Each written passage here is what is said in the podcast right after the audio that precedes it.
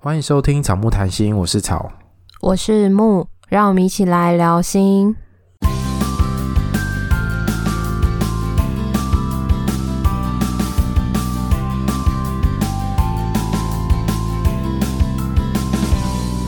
如果你喜欢我们节目的话，请记得到 Apple Podcast 给我们订阅、留言或五颗星，也欢迎来追踪我们的 IG 或 FB 粉砖，我们都会在上面跟大家互动哦。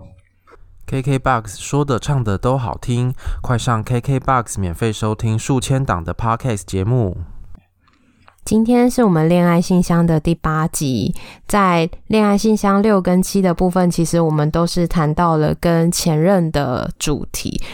我们发现这两集跟前任有关的内容，大家都蛮有共鸣的，所以我们今天其实要谈的主题也是跟前任有关。我们在 D 卡上面看到一篇文章，觉得跟今天恋爱信箱的主题有一些关联，想要跟大家一起做讨论。我们今天的这个故事是从 D 卡的感情版上面看到的。以前 D 卡是只有大学生能够注册，现在不止大学生，已经毕业的大家都可以用常用的信箱就可以来注册 D 卡。所以在 D 卡上面要跟大家讨论感情生活、职场话题，或是各种兴趣的部分，都可以跟 D 卡的卡友做讨论。这真的是德政诶，因为我们像我们这种已经毕业的，可是我们在读书的年代还不流行迪卡，应该说没有迪卡。诶，我读书的时候有哦。你是说我是说大学的时候诶？诶，我哦，我是研究所的时候，而且我那时候还有参加迪卡的那个抽卡活动。是哦。你你知道那个活动吗？我不知道，因为我整个都是错过 D 卡，因为我毕业的时候才发现，哎呦，D 卡怎么那么红？那我们今天要讲的这篇文章是从感情版出来的。那这个故事呢，是这个 D 卡的这个这位卡友跟他的闪，他说的闪就是指说闪光，就是她男友的意思。那他说她男友跟前任，下面都称他为男友好了，因为我怕大家听闪一直听会觉得很火大。的确蛮有可能的，因为在这一篇底下，大家看到那个“闪”，她称男朋友是“闪”的时候，那其实都觉得这个词有点不爽，觉得说男朋友就男朋友在那边闪什么闪？对，我觉得很好笑。好，那我们就把它改成男友好了。那男友呢，跟他的前任目前都还会聊天，但是内容都是聊一些感话，就跟他的同性朋友聊的那种聊天内容差不多。然后他的前任也有男朋友，反正不管怎么样，男友跟他的前任是不可能会在一起的。这个卡友跟男友在一起之前，这卡友就知道他们会聊天。那她男友也有给她看过他们聊天的内容，那内容大概就是一些日常的干话，聊天的频率好像每天都会聊，或者是好几天一次。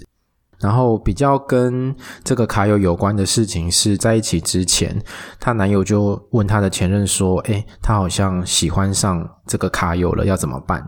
那因为他们本来都只是网络聊天而已。哦，那有一次呢，这个卡友跟她男友在滑低卡的时候，就看到一篇文章，那内容大概是在讨论如果男友跟前任聊天这一点。然后结果卡友本来想要快速的滑过去，她男友就问她说：“诶，如果我跟那个叉叉叉，就是她的前任聊天的话，你会怎么样？”然后卡友就问他说：“你是认真想问我吗？”然后他说是。所以呢，这个卡友就跟他说：“我知道你跟他只是朋友，不会也不可能回到那一天。那你们聊天的内容我也知道，但不知道为什么我就是觉得怪怪的，就是怪怪的。”他讲完这句话之后，这卡友就觉得有点后悔。虽然说他是诚实的讲出他对前任的看法，可是他们其实就真的只是朋友而已。但是就有一种怪怪的感觉，好像是嫉妒一样。然后这个卡友就觉得很烦，觉得说，嗯，是我的问题吗？是我想太多吗？而且他其实当下有一点想要提出说，那你可不可以不要再跟前任联络？可是又一方面又觉得自己很无理取闹，所以他就上来问说，那看大家有没有什么想法？好了，我念完了。好，我觉得这个故事感觉很像我们的恋爱信箱，欸，诶对啊，只是我们的恋爱信箱是只有我们两个看得到，然后我们两个会把它整理之后再跟大家做分享，大家没有办法参与讨论。而且我们有要求格式，所以大家会按照我们的格式会写的比较详细。可是我觉得在我们的格式里面，大家其实也会顺着我们的问题去思考在关系里面的状态。嗯，那这个卡友的故事你怎么看？他说他自己好像无理取闹，嗯，但我觉得从上面的叙述上面看来，其实我没有觉得他有无理取闹的部分。我不知道他从哪边觉得自己无理取闹，是因为他希望男友跟前任不要联络这个部分，他觉得无理取闹吗？还是说他有做些什么事情？我觉得如果是无理取闹的话，会很像是，嗯，他把男友的手机拿来说，不管你现在就是。在我面前要封锁他，然后要把他删掉，或者是你要把他电话删除，就是在我面前立刻要做这件事。这种情况我，我我就会觉得比较像无理取闹。但他看起来没有做这样的行为，因为从他的叙述里面，他好像连这个要求都没有提出，诶，他只是在考虑说我要不要提出而已。他好像在他的心里面思考，对，还是说他觉得有嫉妒这个感受的时候，就很像在无理取闹。可是嫉妒这个感觉，我觉得很正常诶，因为你明明知道说他们已经不可能了，这是认知上面的知道，但心里的感受还是会有一些不是滋味。因为如果他们每天都聊天，那如果你跟男友没有每天聊天，你当然会觉得有点吃醋，或是有点嫉妒的感觉。对啊，然后有的时候，或者他也会想说，那为什么你就不能跟我聊那些干话，然后你要对你的前女友聊？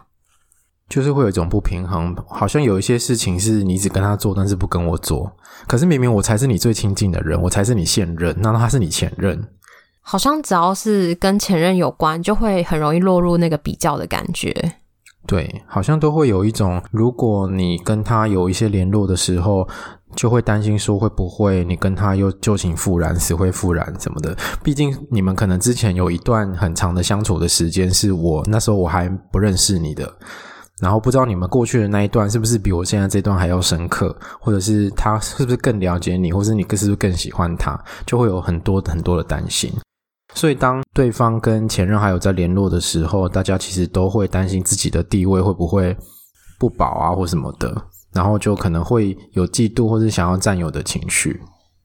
但我觉得，如果是在交往初期的话，这些感觉或许会比较强烈。可是，如果交往了很长一段时间，你对于关系是稳定，然后也是很确认的，然后你也知道他们聊天的讯息，会不会那个不安的感觉也会随着下降？嗯，就好像在关系里面多一点安全感之后，你就会觉得说，哦，就算他跟前任联络，那他跟我的关系其实没有，并没有改变。我说，所以其实这些感受其实好像都是一个历程。嗯，它好像是一个安全感从低建构到高的过程。当你啊在关系里面觉得够安全了，你可以其实不会干涉对方太多，而且也不会是交往初期就会很有安全感。那个安全感好像也都是透过一些对于关系有影响的事件的时候，慢慢去建构跟堆叠那个安全感。例如说你在。面对前任的事情，你怎么回应我，也会建构我对你的安全感。嗯，他这边有提到说，前任的现任男朋友也没有管这么多。这边我会想到的是说，那个管听起来好像是一种单方面的要求，或很像是老师还是家长一样的管。但会不会这个部分其实是他可以跟另外一半做讨论的？嗯，如果是只是一种单方面的要求或是限制的话，其实对方比较有可能会有反弹的感觉，就会觉得你管好多。可是如果你是把你自己的感受，可能有吃醋或是有嫉妒或是觉得不安、有焦虑、担心的感受告诉对方，而不是要他一定要照你要的这样子去做的时候，他可能就会比较能够理解你的感受，而不是很快的就连接到你在管我，你在限制我。而且道高一尺，魔高一丈，他可能在你面前删除封锁，你怎么知道你不在的时候他会不会解开呢？所以这不是一个就是好的方式，就是你要求他现在马上删除这件事情。嗯，那我觉得。其实 D 卡蛮有趣的，因为下面的人也都会看完这个故事之后给一些回应。我觉得心理师跟 D 卡下面的版友的回应有部分也蛮类似的，然后也也有蛮不同的地方。那其实我觉得有一些版友也蛮厉害的，因为他们都会跟 D 卡这个原 po 说，你其实就是会有这个嫉妒或是吃醋的感受，那你其实就去跟他沟通，跟他表达，不用因为觉得自己这个感受不对而不说出来。我觉得这个好像会跟我们的回应还蛮像的。上面有些回应其实都蛮厉害的，但是有些回应可能也会让你觉得，哎，怎么会是这种回应？所以上面回应其实很多种。嗯，像是有一些也会带入自己个人的感受，会建议我的男友不可以再跟他联络，就是他他会给类似这种建议。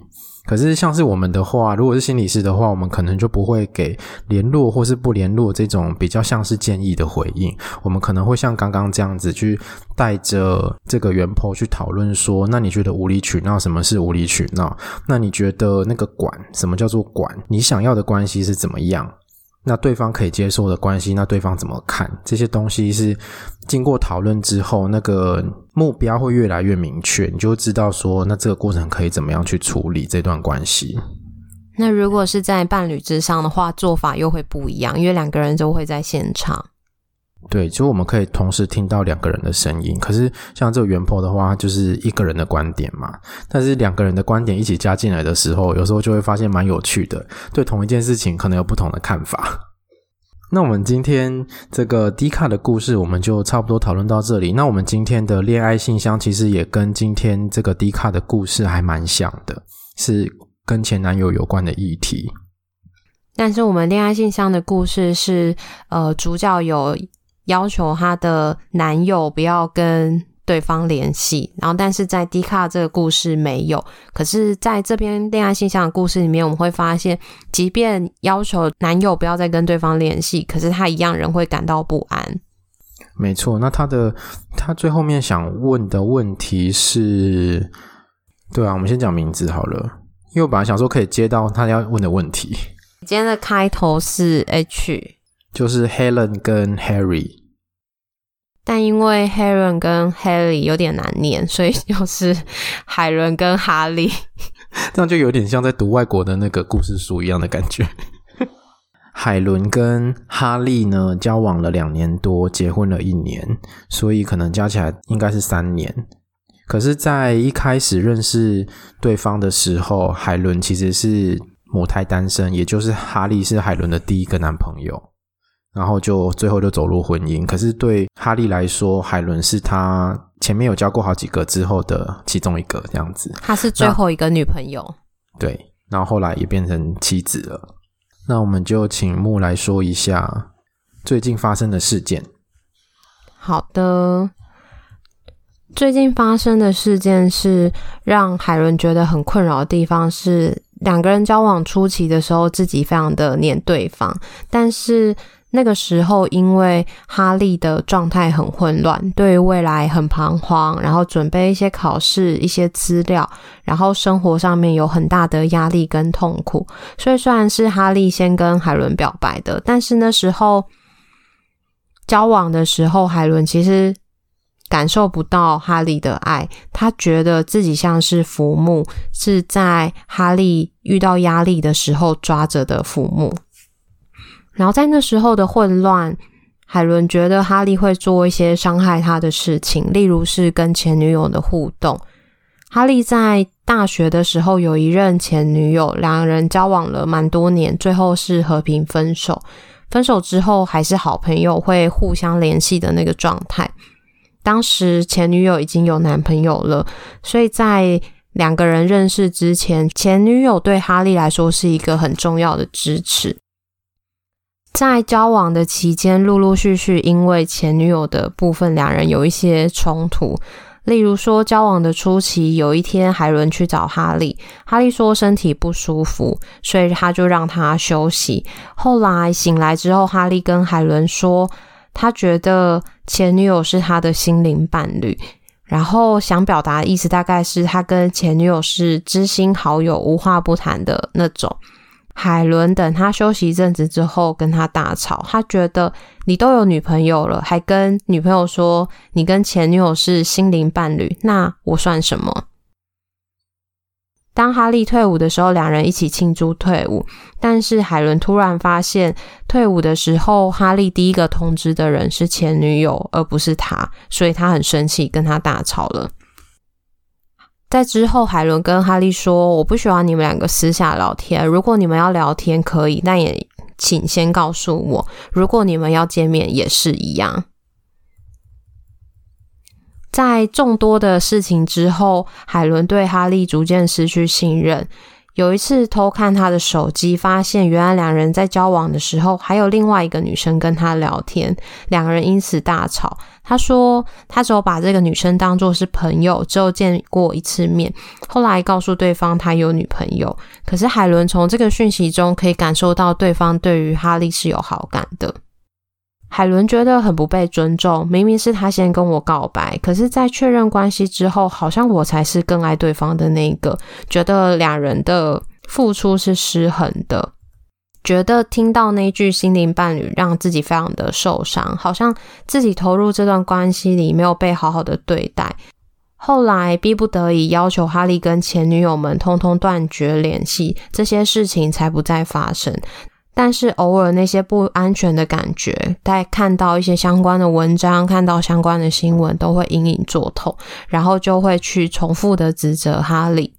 海伦有提到哈利的原生家庭，他的爸爸外遇，然后妈妈的感情生活也很混乱，他觉得或许这些会影响到他的感情观。虽然两个人之间已经越来越稳定了，可是之前的那些事情仍会让海伦觉得很不安，然后也都会不时的翻旧账跟他吵架，不断在这个状态里面巡回，然后让自己非常的疲惫。希望我们可以给他一些建议。嗯，好哦。在前面的故事里面呢、啊，他有提到说，你是说浮木的那边吗？对对对，我现在再卷回去。他是提到说，交往初期的时候没有感受到哈利对他的爱。对，那我们就会想问海伦是，那你是怎么感受到爱的？当哈利做哪些事情的时候，对你来说呢，好像是被爱？因为那时候的哈利好像一直沉浸在自己的混乱里面，可能他那时候对于生涯，或者是他可能自己的人生非常的混乱的时候，可能没有那个余力关照到海伦，或者是多关心，或是多在乎海伦，就是有类似的行为。所以你没有感受到爱吗？还是说哪一些行为会让你感受到爱？那这些东西你有没有跟哈利讨论过？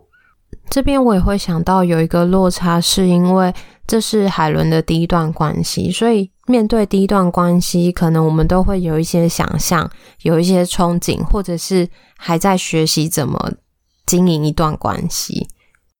所以这时候或许因为热恋期加上是初恋，所以投注的情感很多。可是哈利在忙自己的事情上面，可能分身乏术上面，会不会在？两个人交往初期的时候的那个落差，对于海伦来说，其实就会有一个失落。嗯，会感觉到对方好像是透过自己来处理自己的混乱，或者是他其实只是想要人陪，可是是不是我好像没那么重要之类的？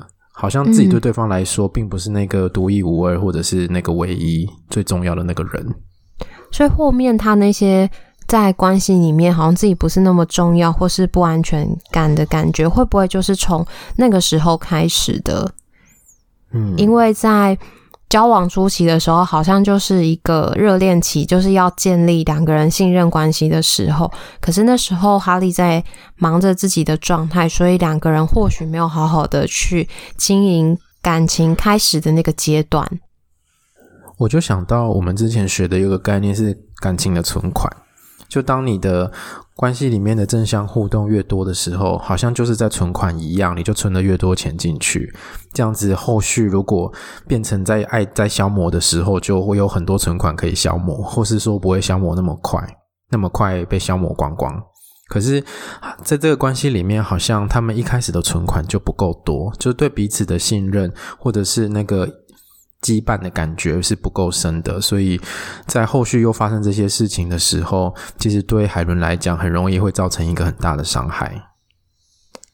所以可以这么说嘛，就好像是在关系不够稳固的时候，前女友的事情一直在影响着他对关系的信任。嗯，然后后面可能又出现了一些感觉上是背叛的感觉，比如说那个。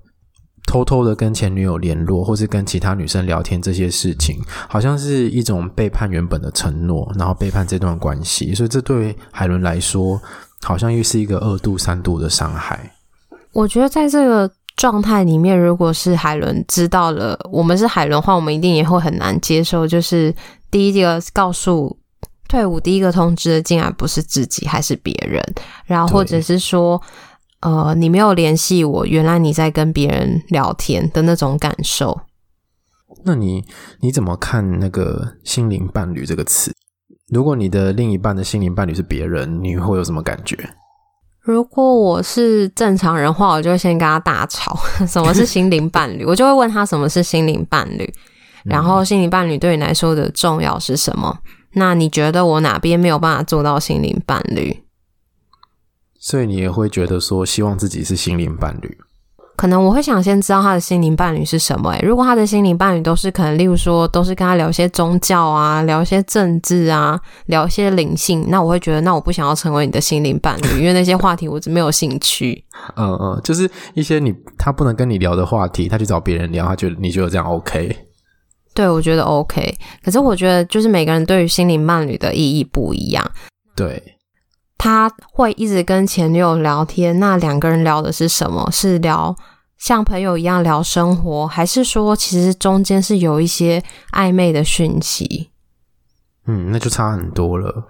对，如果只是一个好朋友的关系，因为两个人在一起三四年，或是在一起好几年，他们对于彼此是很熟悉的，那能够好好的分手。不撕破脸，我觉得是一个很难得的状态。对，可是如果这个难得听在现任耳里，可能就会觉得很很不是滋味吧。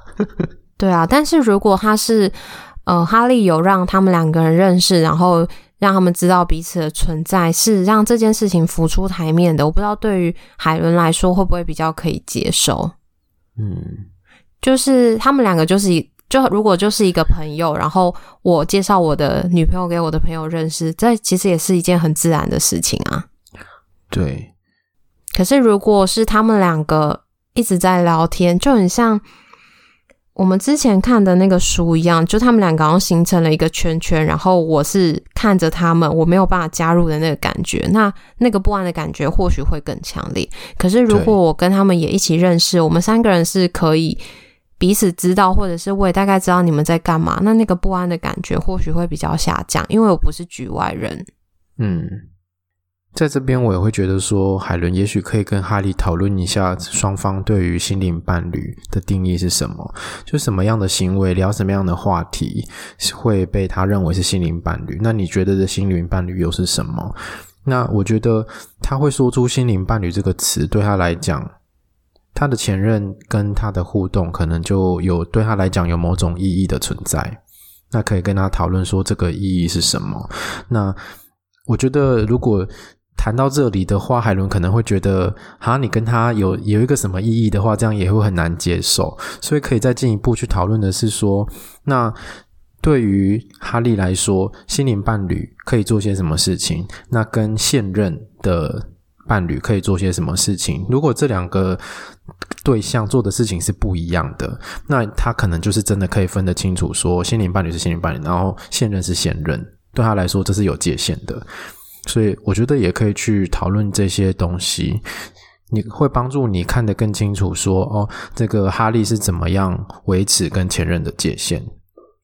但某个层面不得不说，这个要自己跟伴侣讨论，其实是蛮有难度的，因为这个主题也都是伴侣智商正在讨论的东西。对啊，我们在伴侣智商好像常常碰到这个话题就会爆炸欸。对，因为嗯，在接伴侣的时候，他们都会说，其实我们在家里都蛮蛮可以聊天的，但是真的在伴侣智商里面把一些议题打开的时候，就会发现。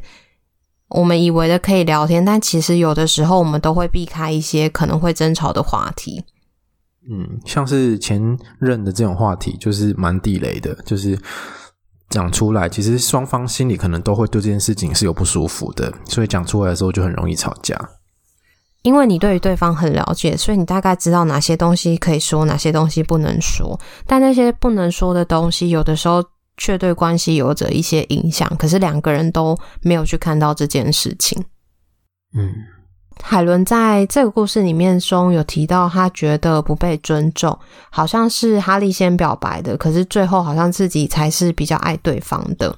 这边我好像会觉得“不尊重”的这个词，好像比较没有贴近他的状态耶。你说贴近谁的？海伦的吗？贴近海伦的状态，因为他的感觉好像会觉得，我觉得是一种很不是滋味吧。就是你跟我告白，我期待你应该是比较喜欢我的，可是最后是我喜欢你比较多，好像是一种跟他期待有落差的感觉。嗯对，可是尊重，我觉得放在这边，我说不上来哪边怪。我觉得在这里面，好像海伦觉得你跟我告白，你应该要多爱我一点，你应该要多付出一点。可是如果今天是你告白了，然后我付出的比你还多，我就会觉得啊，你很丢啊。嗯，还是是那种尊重我，你不重视我的感觉。嗯，我觉得好像是重视诶、欸。你跟我告白，应该你要爱我多一点。然后，或者是你应该会是在这段关系里面付出多一点，可是这个好像就是海伦的期待。可是，在关系里面，有的时候并不是这样，不是谁先告白就代表谁爱谁多一点，有可能就是他愿意让，愿意想要有一个行动，让关系更进一步。对啊，其实我们也听过蛮多的例子，是本来可能没那么喜欢对方，可是在一起之后，时间久了之后。会日久生情啊，或者是你对对方的连结或者依赖慢慢变多了，其实你会付出的更多，这个也是蛮常见的状况。而且我觉得这个付出，好像对海伦来说，这个付出跟他有没有跟其他人前任聊天，好像是结合在一起的。如果哈利跟其他人聊天或跟前任聊天的话，好像就是对我付出的不够。可是哈利是怎么付出的？在这个文章里面，我们是看不出来。所以我觉得海伦也可以去确认一下，怎么样的行为对哈利来说算是对感情的付出。然后对海伦来说，哪些行为叫做付出？是指说他跟前任保持着良好的距离不会影响到你们的关系，这就叫做付出了吗？例如说，他平常对你的关心、嗯、对你的照顾，这些是付出吗？还是说，其实你指的付出是指说他的行为有没有让你们两个人是稳定的，然后不会影响到你们的关系，这样子才叫做付出呢？嗯，所以付出其实也是双方会有各自的定义跟诠释，那这部分也是两个人需要去讨论的。我觉得在看他的故事的时候，我觉得有一个很深的感觉是，海伦其实很不安，好像也不太确定。我们要说男友，但其实他们已经结婚了啦，就是好像不确定先生为什么会选择他，或是为什么会跟他在一起。这个部分，我突然想到的是，那他是怀疑自己吗？怀疑自己是不是嗯不够好？对方可能有一天会抛弃自己，或是不值得被爱。但这个在故事里面比较没有提到，可是会有一种、嗯、他好像感受不到先生爱的感觉，因为在故事里面好像没有特别提到这个部分。对。然后这边有提到说，他希望我们可以给他一些建议，就是在这个巡回里面、循环里面。我觉得在这个循环里面一直不断的发生，代表你真的受伤了。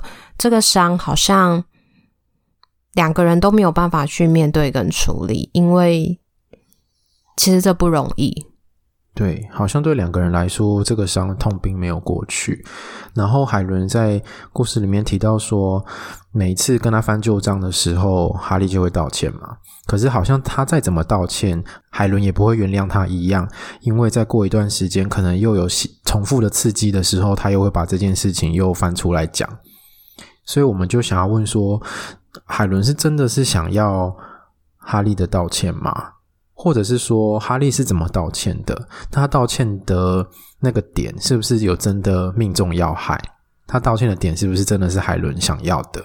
那如果不是的话，我觉得海伦也可以想一想自己想要的究竟是什么。因为如果哈利已经跟前女友，或是也没有跟其他的异性联系的时候，那这个伤痛对你来说是怎么过？要怎么过去？那你这个，你在这个过程中受伤最重的是哪个一部分？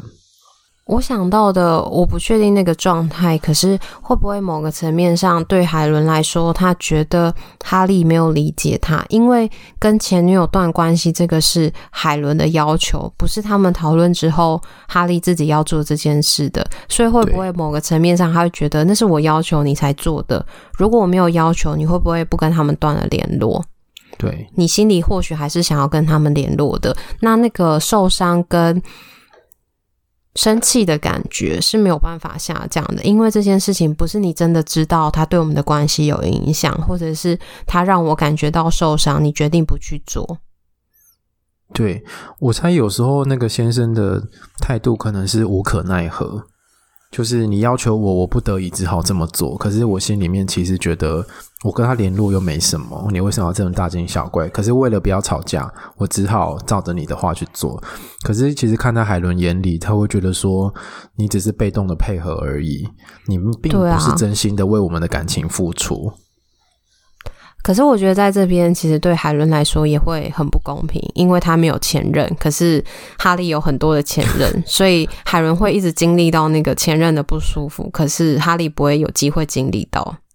对，可是他也可以去跟异性互动啊！你在教坏人家吗？把他弄坏。好啦，我是开玩笑的。但我觉得，其实在这个故事里面，我觉得蛮适合。如果有机会或者是有意愿的话，很适合去做伴侣智商，因为透过智商的讨论，或许会有机会了解到一些你们平常没有发现到的东西。因为现在我们的讨论都是我们的想象，或是以我们在接伴侣智商的时候，我们的有的经历去做推测。我而且我们不知道说哈利是不是一个能够表达自己想法的人。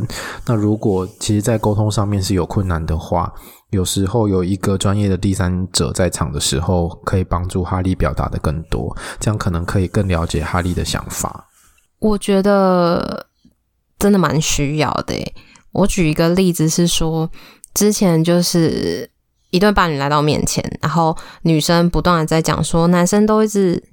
先另外一半都一直加班，然后怎么样怎么样，然后到时候过劳死啊怎么样的，然后就讲了很多，然后我就问那个先生说，你听到的是什么？然后先生说他听到的就是抱怨他。呃，太太不断抱怨他在加班，然后在赚钱什么的。然后我就说，可是不晓得你有没有听到，他这中间里面其实有很多的担心。他担心你现在还年轻，如果你以后年纪更大，上这么多班，你的身体会不会无法负荷？你的小孩还小，然后你的身体健康很重要。然后他就说，他听不出来，他只听到太太在骂他。那是到底是听的问题，还是说的问题？我觉得都有诶，因为在那个情绪状态上面讲的这些话，基本上你就很难好好的说话。另外一半当然很难听出你的弦外之音，可是因为我是旁观者，所以我可以听到他的弦外之音，跟他确认你在讲这些话，除了要讲先生加班太多之外，你有一些对他的担心嘛？后来他说有，然后我说、嗯、那你的这个方式会不会其实先生真的不知道？然后的确先生说他真的听不到。原来还有在担心他，嗯，所以伴侣智商师其实可以帮双方对焦到真正想表达的东西，以及确认对方是不是真的理解到对方想表达的东西。这个我想到那个，诶，之前在还在学习的时候，那时候阶就是还是在练习阶段的时候的伴侣有给我一个回馈，他说他觉得做伴侣智商的心理师很像是豆桃，你知道豆桃吗？不知道哎、欸，豆桃就是那个神明，不是会附身在那个鸡童身上嘛？然后旁边就会有一个人做翻译。嗯、哦，然后他说伴侣之上就很像是神明跟人之间，就是那时候别人都听不懂神明在讲什么时候在翻译的那个人，他觉得他真的不懂伴侣在讲什么，伴侣也不懂他在讲什么，然后伴侣之上是就是在做翻译的那个人。嗯，把它变成对方能懂的语言。对。我我蛮有印象的，虽然事隔很多年。好，那你以后就是得桃木。这样很像豆桃斋哎。对、啊，我突然，而且刚一切好逗、哦。对啊，我本来还觉得哦，这样就是这个停留在这边好像还蛮好的，就是大家就知道说，爸，你知道他在干嘛，后来就歪掉了。对啊。好啦，我们今天讨论差不多到这边。好，我们谢谢豆桃木哦，谢谢豆桃草。你的你的就不顺呢，真的很像豆桃灾哦，我笑死。如果关系处理的不好，就是豆桃灾这样。没错。好啦，所以我们其实建议海伦跟哈利，也许可以去寻求伴侣之上的协助。我觉得看你的故事，好像有。专业的第三者在场的时候，应该都会对你们蛮有帮助的。那我们今天的节目就差不多到这里喽。如果你喜欢我们节目的话，请记得到 Apple Podcast 给我们订阅五颗星，还有留言。那也欢迎来追踪我们的 IG 跟 FB 粉砖。欢迎大家到 IG 上面跟我们互动，我们常常会 po 很多的限时动态，然后会跟大家聊天互动。我们真的跟我们说的一样很亲切哦，有听众认证的。对，对，然后我们在 IG 的个人档案上面有抖内的方式，欢迎大家施肥让草木茁壮。那如果你也想要让草木聊一聊你的恋爱故事的话，欢迎到恋爱信箱来投稿。因为我们最近也有收到一些听众直接私讯我们，但是我们其实觉得，哎，也你也可以到恋爱信箱去投稿，然后按照那个格式写，这样子我们在节目中直接讨论会更详细，这样子。或者是说这样比较不会讯息不见，因为在恋爱信箱投稿的话，它就会留在那个 Google 档案上面，但 IG 的讯息很容易会被洗掉，然后我们可能也忘记到底是谁跟我们说哪一个故事。没错，好哦，那也欢迎大家来投稿哦，拜拜，拜拜。